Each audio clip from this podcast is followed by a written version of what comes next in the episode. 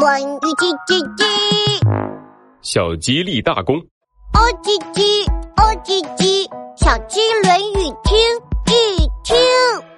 后生可畏，焉知来者之不如鸡也？年少的人是值得尊敬的，怎能断定他将来的成就赶不上如今那些厉害的人呢？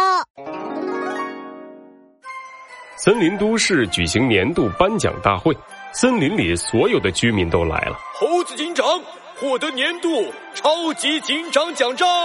在大家热烈的掌声中，猴子警长走上了领奖台。哇，猴子警长今天真精神！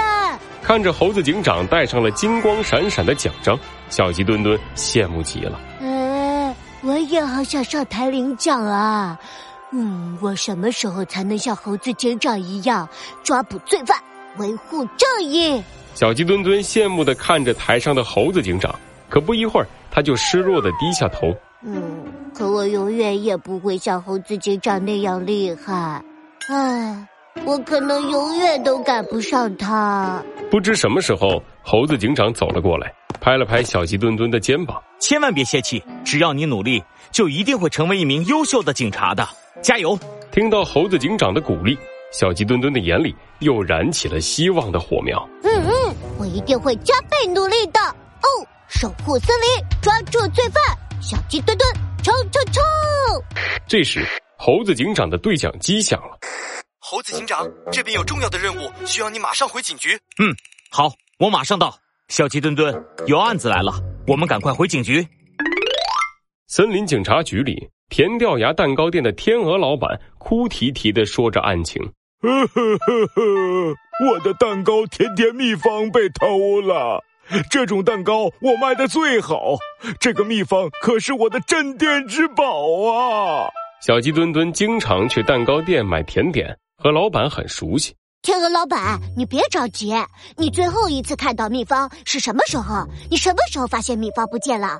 这期间店里都来过什么人？猴子警长看着小鸡墩墩熟练的做着笔录，赞许的点了点头。猴子警长，从目前调查来看，最后一个接触蛋糕秘方的是蛋糕店店员小浣熊。我认为他的嫌疑最大。但是在小浣熊身上没有发现秘方，案发后他也没有离开过蛋糕店。证据不足啊！走，我们再去问问他。在审讯室里，猴子警长和小鸡墩墩一起审讯小浣熊。小浣熊，天鹅老板让你把蛋糕秘方放在什么地方？老板让我放在书架上的最后一本书里。你放在书的什么地方啦？我怕下次找不到，就把蜜蜂夹在书的第九十九页和第一百页之间了。猴子警长似乎听出了不对劲，但他不急于说出来。他转向小鸡墩墩问道：“小鸡墩墩，小浣熊说的话，你觉得有问题吗？”小鸡墩墩摸着下巴，嘴里嘀咕着：“哎，九十九页和一百页之间，不对呀！小浣熊，你在撒谎，你就是偷秘方的贼！”小浣熊脸上露出了一丝慌乱，连忙辩解道。我没有，我不是我，我说的都是实话。小鸡墩墩随便找来一本书，翻到了第九十九页，放到小浣熊面前。你在撒谎！第九十九页和第一百页是同一页书的正反两面，它们之间根本夹不了东西。这时，猴子警长脸上露出了欣慰的笑容。小浣熊，老实交代吧，你把蛋糕秘方放到哪里了？小浣熊无奈的低下头。我说，我说，我把蛋糕秘方放在蛋糕里，让田鼠、冒充顾客买走了。听到这句话，猴子警长向小鸡墩墩竖起了大拇指，夸奖道：“墩墩，这次你立了大功哦，你真棒！你将来的成就一定会超过我。”小鸡墩墩不好意思的挠了挠头，高兴的闭着眼睛唱起来。哦我是一个森林警察。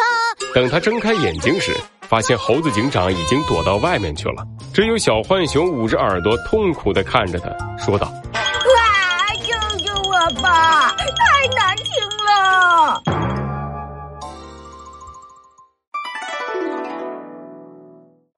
叽叽，哦叽叽，小鸡论语听一听。后生可畏，焉知来者之不如鸡也？